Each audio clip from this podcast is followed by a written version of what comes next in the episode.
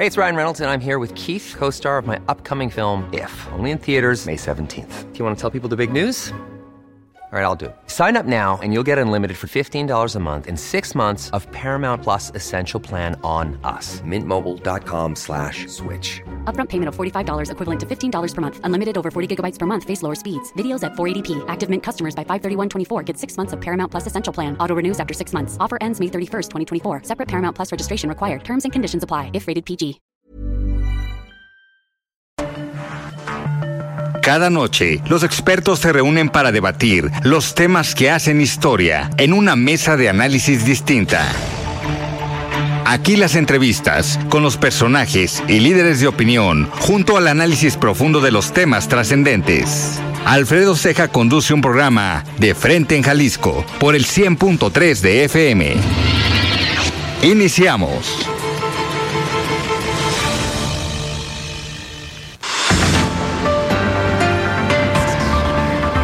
Hola, ¿qué tal? Muy buenas noches. Bienvenidos a una emisión más de De Frente en Jalisco, aquí en Heraldo Radio Jalisco. Hoy miércoles 17 de enero quiero agradecer, como todos los días, en los controles técnicos a Antonio Luna, en la producción y redacción de este espacio a Ricardo Gómez y recordarles nuestro número de WhatsApp para que se comuniquen con nosotros el 3330 1779 66. El día de hoy vamos a tener en entrevista a Bruno Martínez, él es presidente de la Asociación de Parques Industriales del Estado de Jalisco. Además, como cada miércoles, vamos a tener el análisis político con David Gómez Álvarez, colaborador de este espacio todos los miércoles.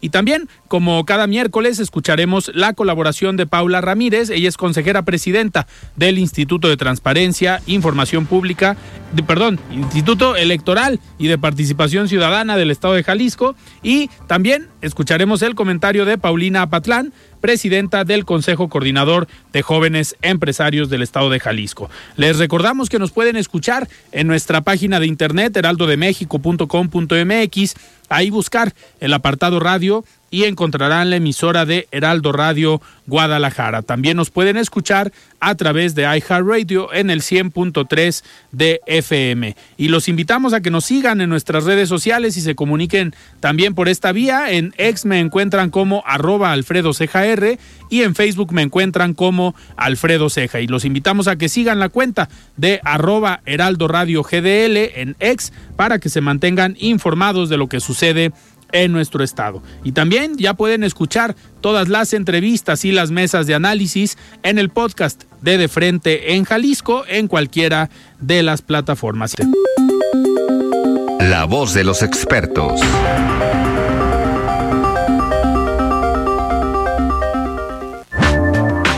Muy bien, son las 7 de la noche con 5 minutos y en unos momentos más vamos a tener este enlace con David Gómez Álvarez, como todos los miércoles, para platicar sobre diferentes temas que han acontecido en estos últimos días. Eh, uno de ellos es este tema que escribe David el día de hoy sobre los próximos nombramientos de magistrados aquí en el Poder Judicial, en el Supremo Tribunal eh, de Justicia, y hace una comparativa con lo que acaba de suceder hace algunas eh, semanas en la Suprema Corte de Justicia de la Nación con el nombramiento de Lenia Batres, esta nueva ministra que pues es eh, muy cercana o muy afín a Morena, pero hoy es ministra de la Suprema Corte de Justicia de la Nación. Y David comentaba en su columna el día de hoy algo con lo que abre este, este tema, pero eh, anunciando lo que no puede pasar en Jalisco en las siguientes designaciones. Estimado David, ¿cómo estás? Buenas noches. Alfredo, muy buenas noches a ti, al auditorio de Heraldo Radio. Muchas gracias, David. Oye, pues comentaba ahorita un poco, muy brevemente, sobre tu columna del día de hoy. Si quieres, empezamos con este importante e interesante tema. Pues sí, el tema general es el de las designaciones públicas. Es un tema que en la opinión pública todavía no acaba de terminarse de entender. Obviamente se trata de los nombramientos que se hacen de ciertos titulares o integrantes de ciertas instituciones por parte ya sea del Poder Ejecutivo, presidente, gobernador o alcalde, o por el Poder Legislativo, Senado, Cámara de Diputados o Congresos estatales.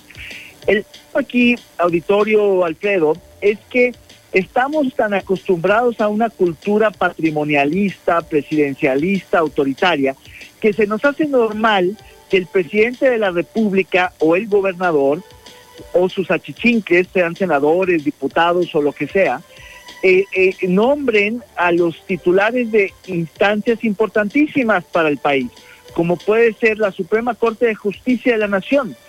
Eh, yo justamente abría mi columna el día de hoy diciendo que el nombramiento, la designación de Lenia Batres como ministra de la Suprema Corte de Justicia de la Nación, había sido un nombramiento, pues una mala noticia para las designaciones públicas, porque no solo no tiene el perfil idóneo, el perfil requerido en términos de trayectoria, de formación, de conocimientos, de experiencia, sino que además su parcialidad explícita, su sesgo partidista, del cual por cierto se siente orgullosa y lo presume y lo subraya, es absolutamente incompatible con el encargo que tiene como impartidora de justicia en la máxima instancia del país, que es la Suprema Corte.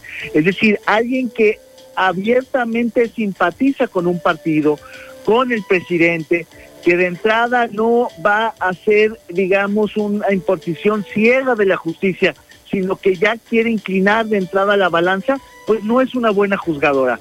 Bueno, pues lo que nosotros en México todavía no reclamamos como ciudadanos es el derecho a contar con jueces imparciales, con ministros neutrales, con titulares de, de, las entidades públicas y de los órganos constitucionales autónomos con perfiles adecuados.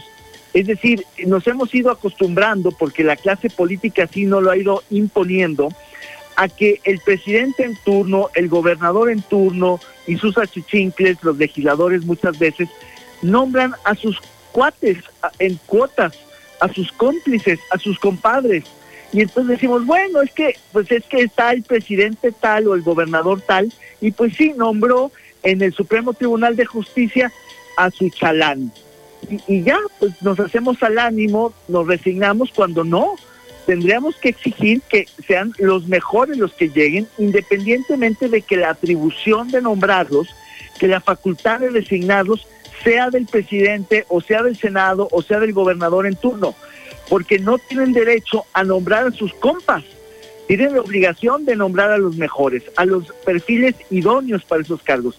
No hacerlo, auditorio Alfredo, es corrupción política. Claro. Hay que decirlo con todas sus letras cuando se capturan a las instituciones nombrando cómplices, compadres o compinches, se está haciendo un acto de corrupción política. No se está robando el dinero, pero sí se está robando el cargo. Y eso es corrupción política. Y eso es la parte que hay que reclamar como sociedad civil y hay que exigirle a los senadores, a los diputados. Y en ese sentido, la columna plantea que en los próximos días el Congreso del Estado de Jalisco va a nombrar a siete magistraturas, cuatro mujeres y tres hombres, y en ese sentido, pues hay que exigir como sociedad que nombren a los mejores impartidores de justicia que existen en el Estado. No es un capricho, no es un lujo, es una necesidad. Si vemos los índices de, de Estado de Derecho, de Procuración de Justicia, donde Jalisco es colero, donde hay una mediocridad en el desempeño judicial, pues tendríamos que exigirle al Congreso que nombre mejores perfiles para elevar, el desempeño y bajar la impunidad, eh, eh, eh, mejorar el desempeño y remontar en esos indicadores que ahí están claramente de manera objetiva midiendo pues el, rezago que tiene Jalisco siendo una de las entidades de los estados más importantes del país que tenga un rezago de esa naturaleza es imperdonable. Claro. Eh, David, eh, en tu columna mencionabas este grupo de expertos de diferentes universidades, de diferentes, eh, digamos, agrupaciones que, pueden ser, digamos, los evaluadores de estos perfiles que tienen una amplia trayectoria y obviamente el respeto de las instituciones que, representan. este, esta figura, ¿cómo la están, cómo la están planteando? Fíjate que es una innovación que se fue desarrollando desde el CPS, desde el Comité de Participación Social del Sistema Estatal Anticorrupción, porque justamente nosotros tenemos esta atribución única en la República de participar de forma evaluativa en las designaciones públicas. Y en ese sentido, y reconociendo pues que no somos expertos los cinco integrantes en todas las materias en torno a las cuales nos, eh, nosotros tenemos una participación en las designaciones públicas, pues creo que en ese sentido hemos ido reconociendo que hay otros expertos a quienes hemos acudido. Y ya lo hicimos, por ejemplo, en la designación de la Procuraduría de Desarrollo Urbano, donde invitamos a expertos en ciudades y urbanismo.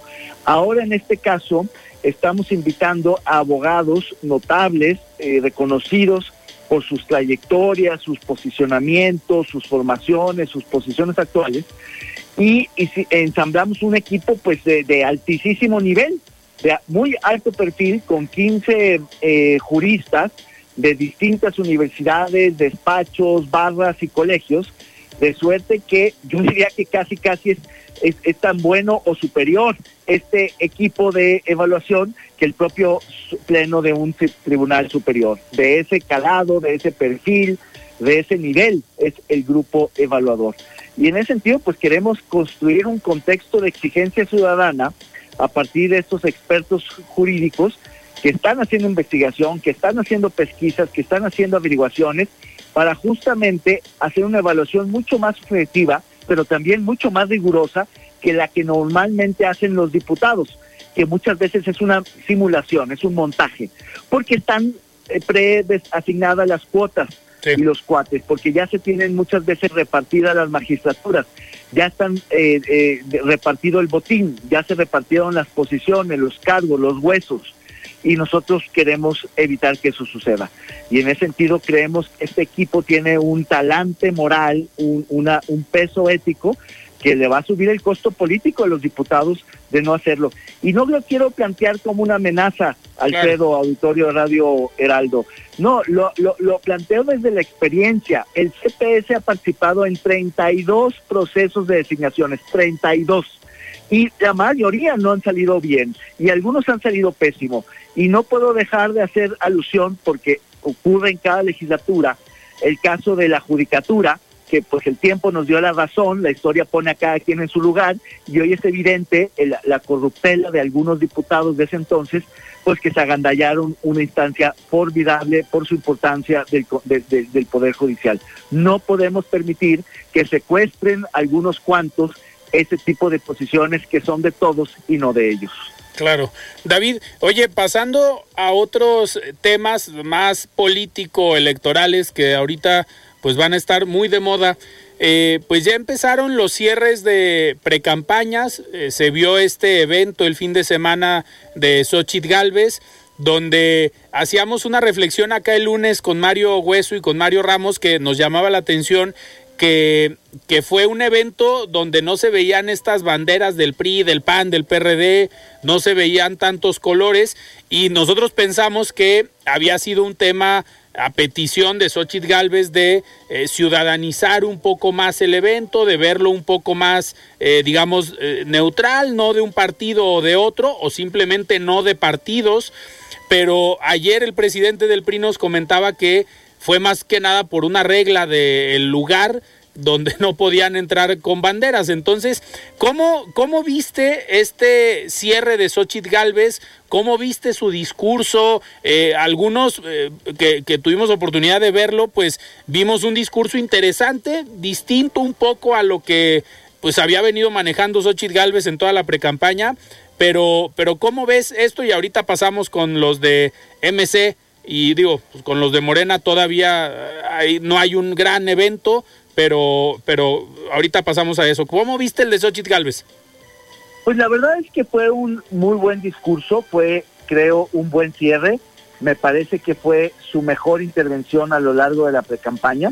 Hay que recordar que el momento de Xochitl fue el verano pasado, justamente cuando no pudo, eh, cuando el presidente le cerró la puerta, cuando ella eh, eh, se, dio a conocer reclamando ese derecho de réplica.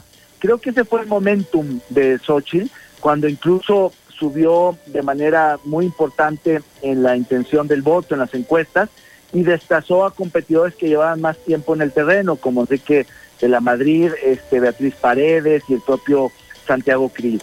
Este fue el momentum. Después vino un declive de Xochitl Galvez, que fue diluyéndose y a veces tropezándose consigo misma, eh, creo que se estancó en su discurso, eh, y, en su propuesta.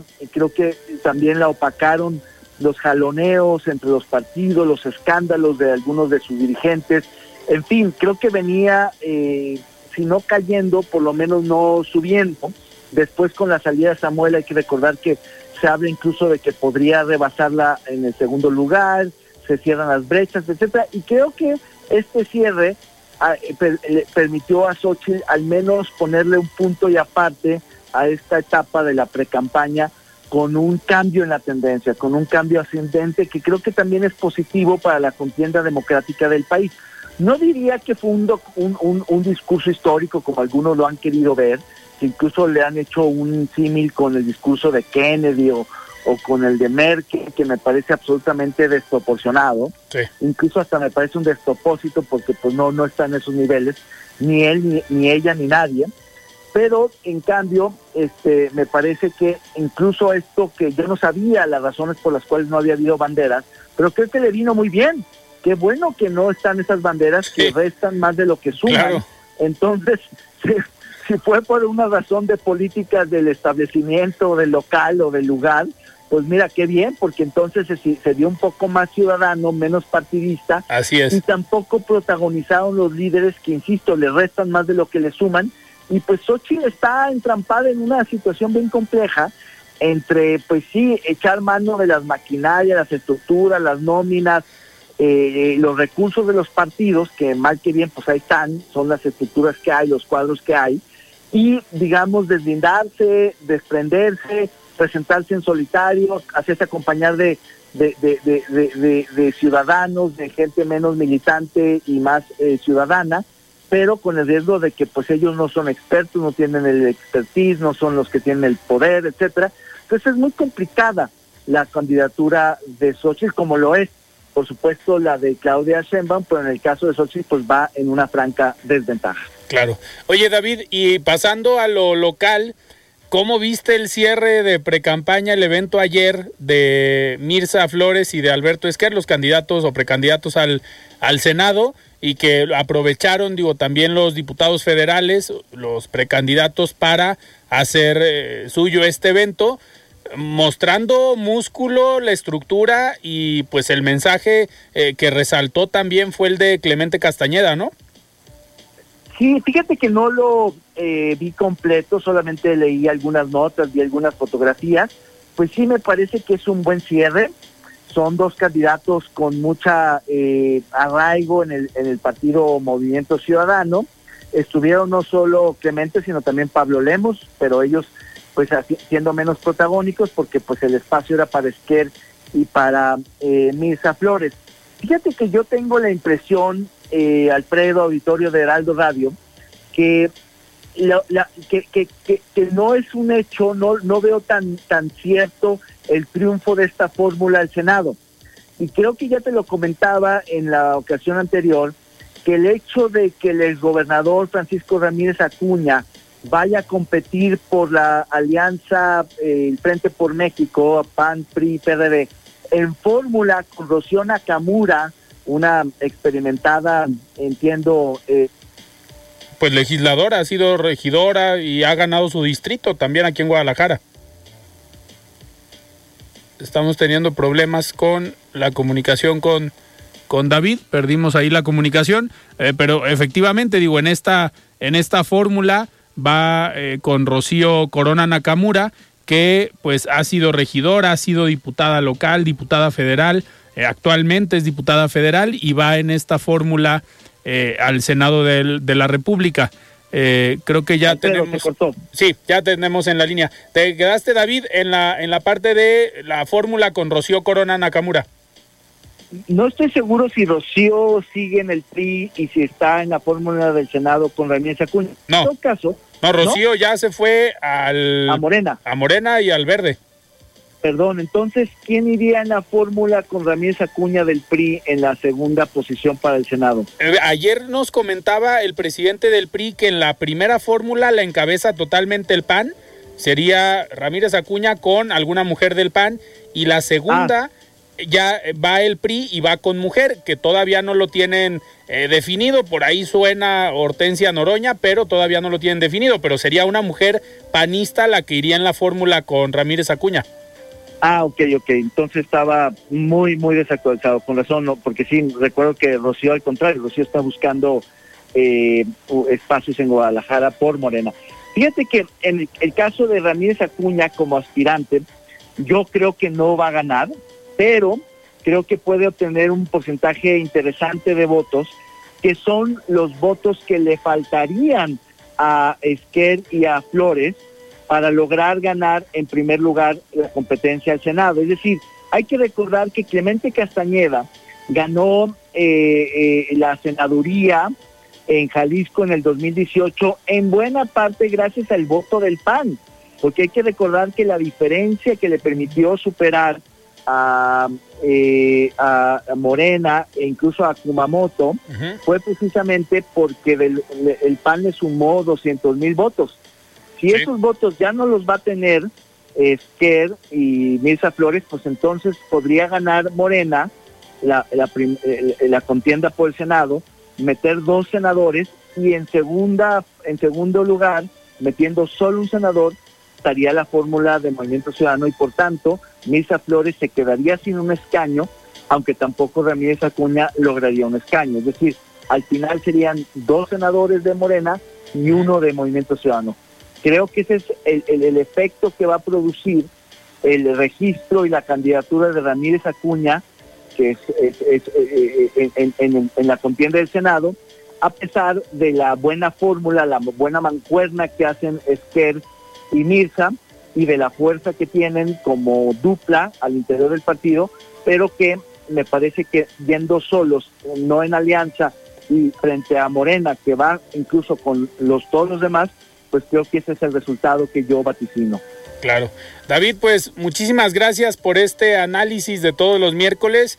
Vamos a tener mucha, mucha información y lo que pase con las próximas eh, definiciones. Hoy fue el registro, por ejemplo, de diputados o de precandidatos a diputados federales en el PRI eh, Jalisco y pues eh, se estima que en este mes y a mediados del próximo mes pues estén definiendo candidaturas en el frente. Fuerza y Corazón por México y ya pues Morena se nos fue hasta el 2 de marzo, entonces ya en marzo también estaremos hablando de, Morena y sus definiciones.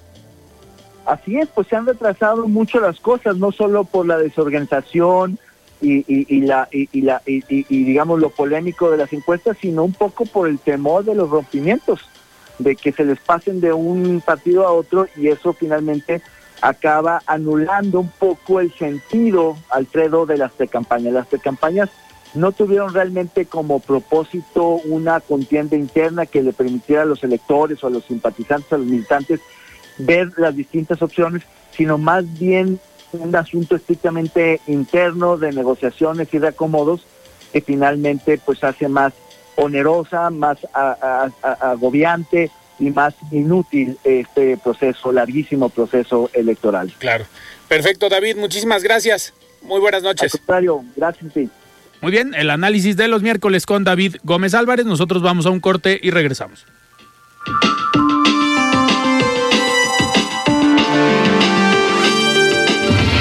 Siga con Alfredo Ceja y su análisis de frente en Jalisco por el Heraldo Radio 100.3. Mesa de análisis de frente en Jalisco con Alfredo Ceja. Continuamos. Muy bien, estamos de regreso aquí en De Frente en Jalisco. Son las 7 de la noche con 30 minutos y vamos a escuchar el comentario de Paula Ramírez. Ella es consejera presidenta del Instituto Electoral y de Participación Ciudadana del Estado de Jalisco. Estimada Paula, ¿cómo estás? Buenas noches. La voz de los expertos.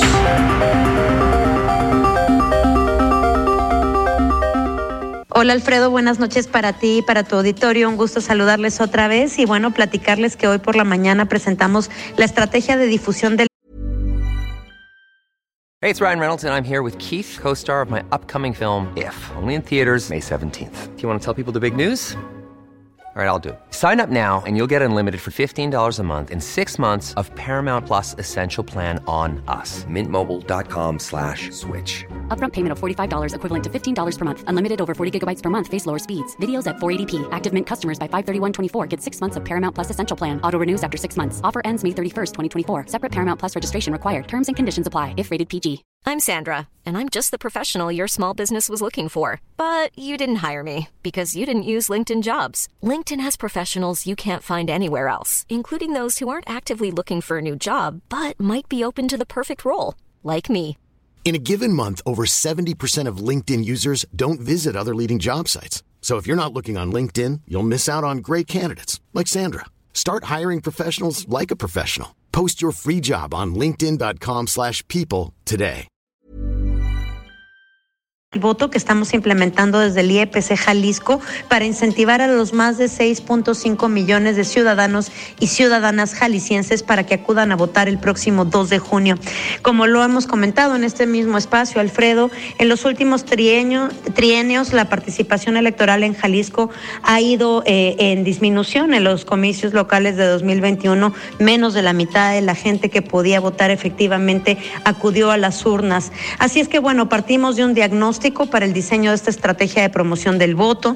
Sabemos que el grupo etario que menos vota en Jalisco y en el país son las y los jóvenes de entre 20 y 35 años. Se trata de una población que constituye casi el 40% de las personas con derecho a votar, es decir, podrían definir una elección y son quienes menos acuden a las urnas. Desde el IEPC también condujimos un estudio de opinión para conocer la percepción de la ciudadanía y de este grupo joven en específico respecto de diversos aspectos de la vida cívica y democrática de la entidad. Los resultados mostraron que casi seis de cada diez jaliscienses no tiene interés en la política y aunque la gran mayoría cree importante ir a votar, estamos hablando del 80% de la gente encuestada, solo una de cada diez personas sabe qué cargos se elegirán en estas elecciones.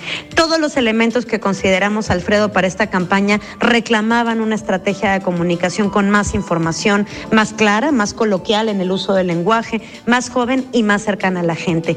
Votar es chingón es el eslogan que abraza esta ambiciosa campaña para comunicar a mujeres y hombres de todas las edades, mayores de edad por supuesto, lo magnífico e importante que es ir a votar, cómo, cuándo y dónde hacerlo, las reglas para la participación paritaria e incluyente en estas elecciones, la forma y seguridad con que organizamos la elección, los medios para conocer la oferta política de partidos y candidaturas y si se encuentran en el extranjero, Alfredo, escuchar que desde allá nos digan, Jalisco te extraño, pero con mi voto ahí estaré, que es el lema del eje más emotivo de nuestra campaña para promover el voto extraterritorial de las y los jaliscienses que han migrado. Elegimos este audaz eslogan porque creemos que algo chingón es algo único, magnífico, algo maravilloso, algo ejemplar encarnado en una palabra de mucho arraigo en nuestra cultura popular. Chingón es un adjetivo de mayúscula proporción, Alfredo. No es solo algo bueno, es algo extraordinario, algo destacado y definitorio como lo es votar. La estrategia de promoción incluye eh, pues spots en radio y televisión y redes sociales, podcast, concurso en TikTok, funciones de stand-up y sesiones informativas en universidades. Tendremos un concierto con bandas locales, una obra de teatro, la promoción del voto con brigadas en las colonias de la zona metropolitana y también en el interior del estado, desde luego, pinta de pasos peatonales, pega de calcomanía, publicaciones de libro, creación de redes de participación juveniles y alianzas con el sector empresarial para incentivar y facilitar las condiciones a las y los trabajadores para que acudan a votar el próximo 2 de junio. Estamos, Alfredo, convencidas y convencidos que lo mejor que nos va a pasar este año como país y como Estado, lo más destacable, lo más maravilloso, será votar. Por eso, votar es chingón. Votar nos hace libres, votar nos hace iguales, nos hace mejores. Por eso, este 2 de junio, vota con decisión. Gracias nuevamente, Alfredo, por el espacio y nos escuchamos la siguiente semana. El análisis de frente en Jalisco.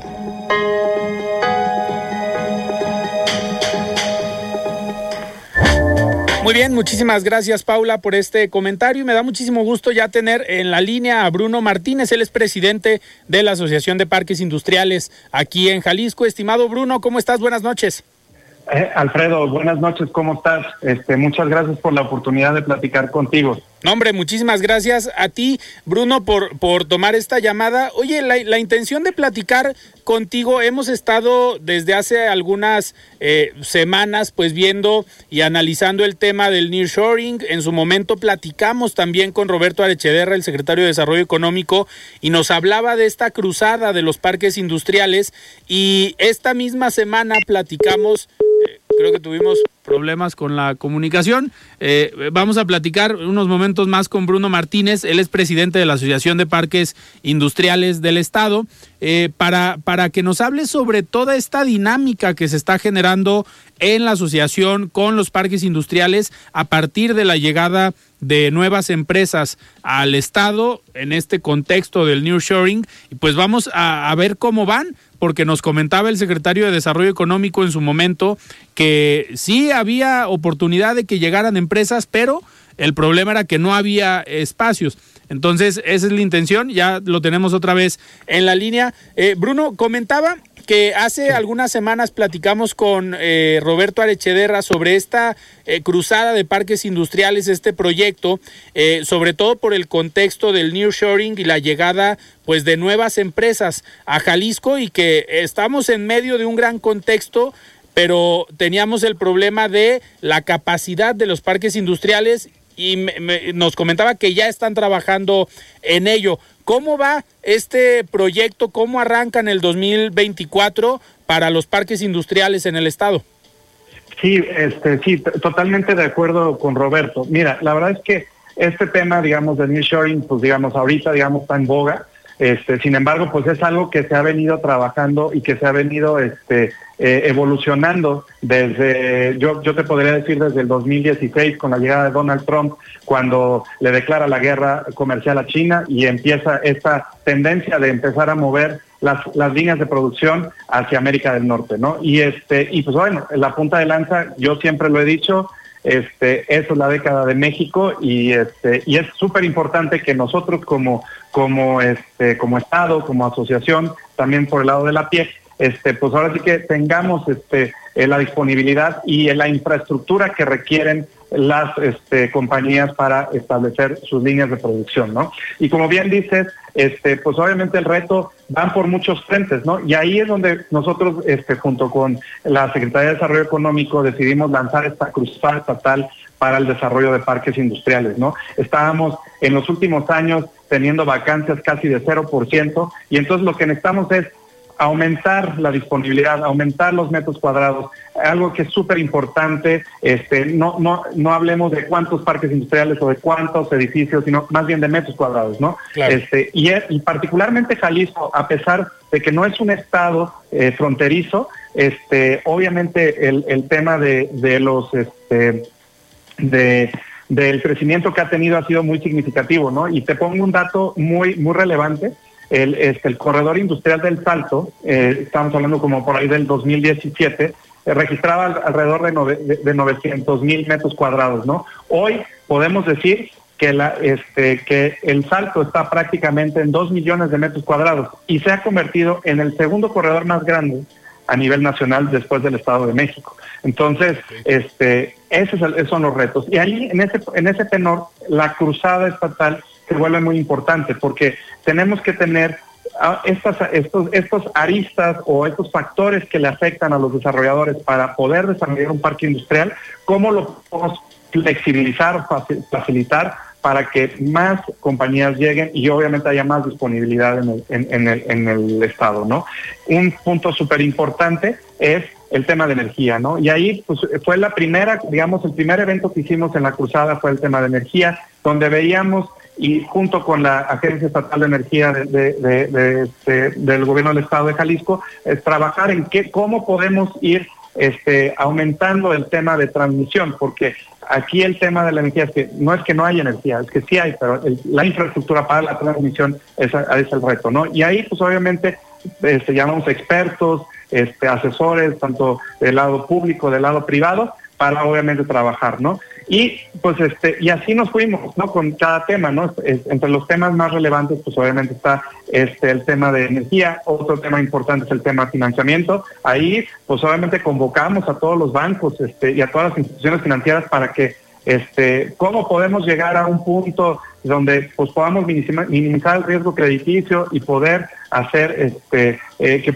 los bancos puedan dar financiamiento para desarrollar parques de manera especulativa, porque ese es el, gran reto, ¿no? Normalmente este, este tipo de, edificios se hacía con base a la llegada de una empresa y de ahí, pues obviamente se firmaba un contrato de arrendamiento y después se construía. Ahora, por la por, la premura y por la, la, velocidad que están llegando, necesitamos construir ya un edificio antes, ¿no? Entonces, este, ese es el gran reto y ahí es donde está el tema de financiamiento, ¿no? Y por el otro lado también vimos este, un tema de reserva territorial. Ahí hemos trabajado mucho con el INEPLAN, porque la, reserva, la reserva territorial estamos identificando aquellas zonas que se vuelven dormitorio y que no tienen fuentes de empleo y que ahí se podría establecer un parque industrial para, obviamente, detonar las fuentes de empleo en, en, en, la región, ¿no? Este, de, de, esa parte del estado. Y este, pues es un punto súper medular porque también estas líneas de producción, estas compañías van a requerir mano de obra, ¿no? Y mano de obra calificada, ¿no? Entonces, ahí, digamos, hemos este, hecho ese caminar y, este, y obviamente, pues, se detonaron varios eventos el, año pasado y ahora, este, este año, el reto es, pues, darle seguimiento a esos retos y a esos acuerdos, ¿no? Y entonces ahí la pie estamos detonando eh, una serie de comités que le van a dar seguimiento puntual a cada, a cada punto de la cruzada. Oye, Bruno, una, una pregunta. En estos eh, parques, hablamos ahorita del corredor, pues del más importante que tiene el estado, eh, que es eh, la zona de El Salto pero también hay, hay otros eh, lugares, otras regiones donde se está avanzando ¿no? en la construcción eh, de parques industriales. Recuerdo hace algunas administraciones la zona de Lagos de Moreno, pero ¿qué otras regiones del estado eh, ves tú con posibilidades para tener un desarrollo y un crecimiento en, en parques industriales y que se dé la llegada de nuevas empresas? Sí, obviamente, pues el Salto, digo, cuando hablo del corredor del Salto no es solo el municipio del Salto, sino es el Salto, Tlajomulco y Zahuacán, y obviamente pues ese es un detonante importante por el tema de la infraestructura que se ha ido plasmando, ¿no? O sea, el tema de el macrolibramiento, el tema del nuevo aeropuerto, bueno, la remodelación del aeropuerto, que eso va, va, va a aumentar el tema de, carga, pero sin embargo, o sea, este, ahora sí que Jalisco tiene otras opciones, tienes la parte sur de López Mateos, este, que también ha estado, este, también hay unas hay oportunidades, Zapopan, que a pesar de que Zapopan este, tenemos tasas de disponibilidad de cero, es súper importante para, sobre todo para las empresas de manufactura ligera este, enfocadas a tecnología, que estén ahí implementadas, este, eh, que, haya parques, porque obviamente están creciendo, ¿no? Estamos hablando de empresas este, transnacionales que traen líneas de producción y que obviamente pues requieren de mano de obra, ¿no? Está también el tema de este el circuito metropolitano sur, que es toda la parte de, de periférico, carretera Colima. Y sí, como bien dices, esta parte, Lagos de Moreno, Tala, este, eh, un poco la, el crecimiento del salto, pues se va a empezar a mover hacia Tlahuacán y por el, y, por otra vertiente a Tonalá. Entonces, digamos que es una, es como una ramificación, ¿no? Que, que se va ampliando y que obviamente, pues eso genera muchas oportunidades para cada municipio, para que venga inversión y que obviamente genere este derrama económica en, en los, este, en los, en cada municipio. Claro. Y en el interior del estado, en otro, digamos, no en zona metropolitana, también hay eh, oportunidades, digo, es más complicado, pero en la zona de los altos, que también hay desarrollo industrial, eh, ¿se está contemplando algo para allá? Como, como asociación lo que buscamos es obviamente generar facilidades, ¿no? Y ahí es donde estamos trabajando, pues identificando estas zonas territoriales que pudieran ser sujetas a desarrollo y se las planteamos a los desarrolladores. La asociación como tal tiene desarrolladores locales y desarrolladores nacionales, ¿no? Y han ido incrementando, ¿no? Este, ahorita estamos estimando cerrar alrededor de 40 socios. Este, el año pasado cerramos con 30 socios y estamos perfilando para, para, para este, contar con más socios que se acerquen y que quieran desarrollar en Jalisco, ¿no? Este, obviamente el, el, las oportunidades son más como ya de mercado y de, y de estrategia de cada desarrollador. Sin embargo, estamos buscando aquellas, aquellas zonas que todavía no hay, digamos, un desarrollo como tal y que puede haber oportunidades, este, eh, pues obviamente que, que, lo evalúan los desarrolladores. Oye, y ahorita comentabas, Bruno, sobre los requerimientos que, que, piden al menos estas empresas en cuanto a infraestructura. Eh, algo que ha caracterizado que se ha tenido también un problema serio en la zona metropolitana es el tema de la movilidad.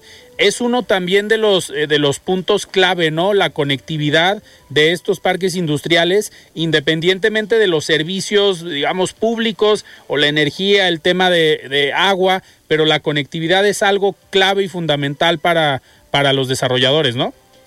Definitivamente el tema de conectividad se vuelve importante y ahí es donde, por ejemplo, pues, el, corredor del salto es el que ha tenido mayor evolución, ¿no? Y pues lo, hemos visto con el, pues obviamente con el, la construcción del macrolibramiento, que pues es súper importante eh, la conectividad que tiene porque pues te conecta con el puerto de Manzanillo y de ahí te puede apuntalar a, pues obviamente llegar a, Jalisco y de ahí este, ramificar hacia este Bajío y, Ciudad de México, ¿no? Eh, obviamente eso facilita este, la, la, la, oportunidad de desarrollo y digo, otra parte de la conectividad pues, son las vías férreas, ¿no? Que pues obviamente ahí sí, este, pues no, no, sí ha, sí ha evolucionado, pero no tanto. Y el otro es el tema aéreo, ¿no? Que que el tema aéreo, pues el, la, este, la, remodelación y la inversión que se está haciendo en el aeropuerto de, Guadalajara, pues es súper importante porque va a convertir a Guadalajara en el hub de carga este, a nivel nacional y pues, quizá a nivel Latinoamérica, ¿no? Entonces, este, yo, yo creo que la conectividad es súper importante y ahí es donde le tenemos que apostar, a identificar esta parte de conectividad y de movilidad porque dices un punto muy importante.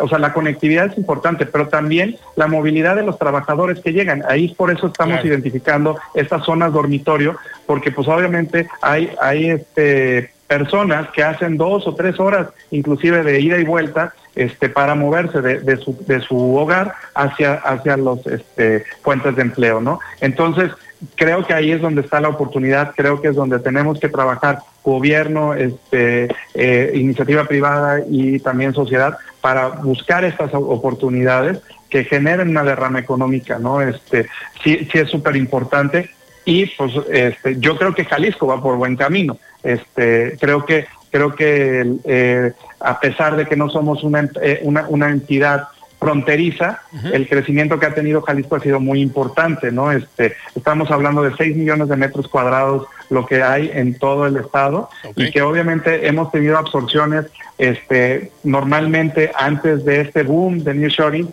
eh, veíamos a, Jalisco que absorbía alrededor anualmente alrededor de 200 mil metros cuadrados máximo y ahora estamos hablando de que estamos llegando a los 300, 400 mil. La meta que nosotros tenemos para que tenga una vacancia, digamos, sana el Estado es lograr entre 400 y 500 mil metros cuadrados desarrollables en, en construcción en un año, ¿no? Ah, Entonces, eh, eh, eso es lo que estamos buscando precisamente para que este, podamos eh, tener una oferta robusta para los para las compañías que llegan. Hacia allá iba mi siguiente pregunta, me adivinaste el pensamiento de cuál era la, la meta en cuanto a metros cuadrados para este para este año, pues para para poder más adelante también platicar contigo y que nos vuelvas a, comentar eh, cómo van y también un poco, aunque, aunque cada presidente de cada cámara o cada sector es el responsable, pero pues obviamente tú traes también la información de eh, pues qué industria es la que está llegando por obviamente los requerimientos que tienen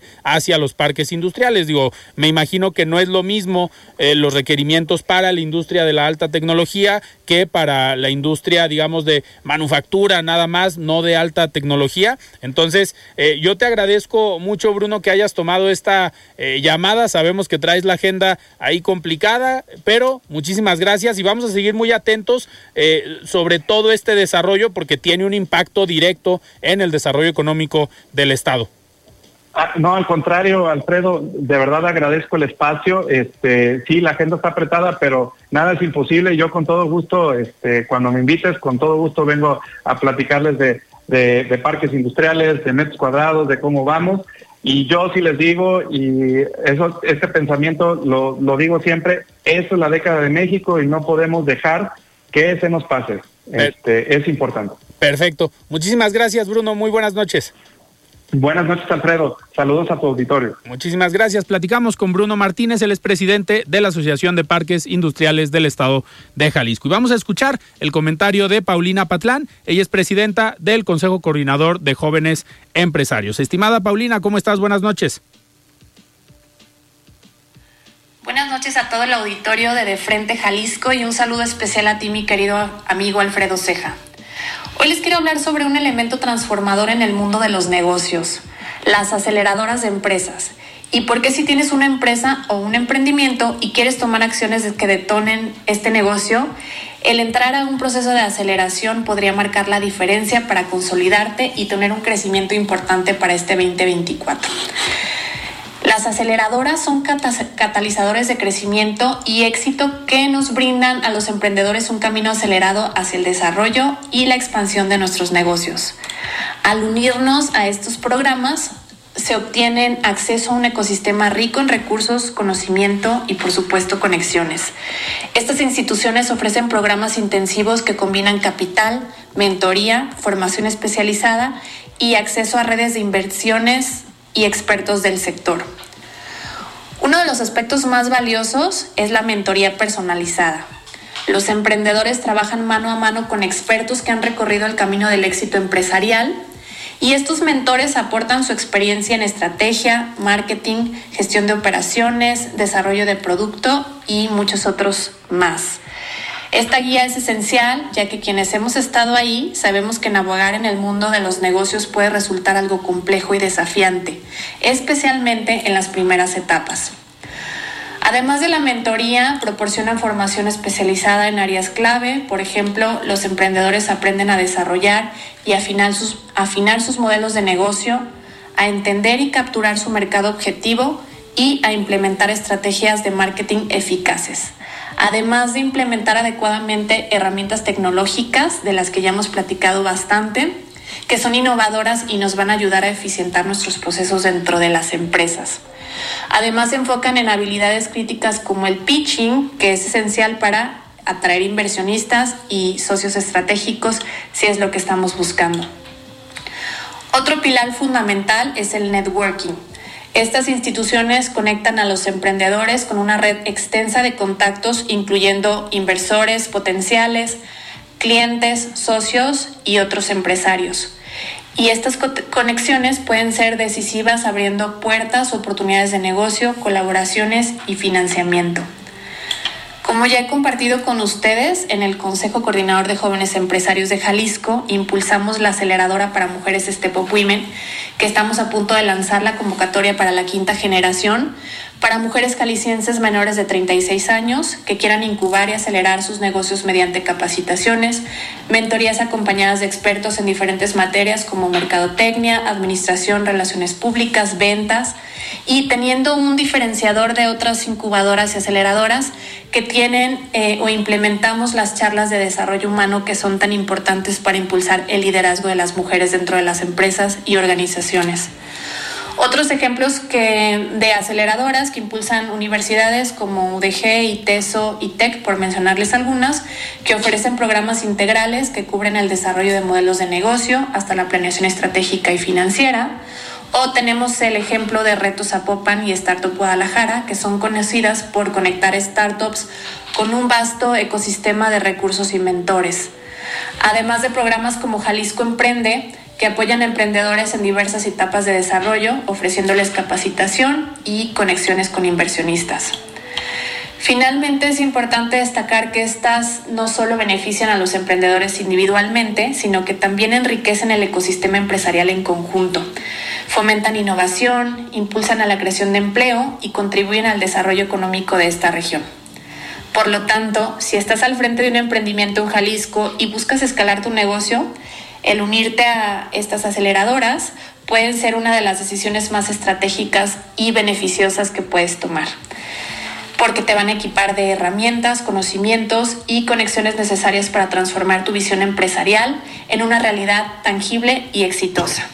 Hasta aquí mi comentario, les deseo muy buenas noches y nos escuchamos el siguiente miércoles. Muy bien, muchísimas gracias Paulina por este comentario y nosotros nos despedimos y nos escuchamos el día de mañana. Yo soy Alfredo Ceja, muy buenas noches. Alfredo Ceja, los espera de lunes a viernes para que junto con los expertos y líderes de opinión analicen la noticia y a sus protagonistas. Esto fue De Frente en Jalisco, otra exclusiva de El Heraldo Radio.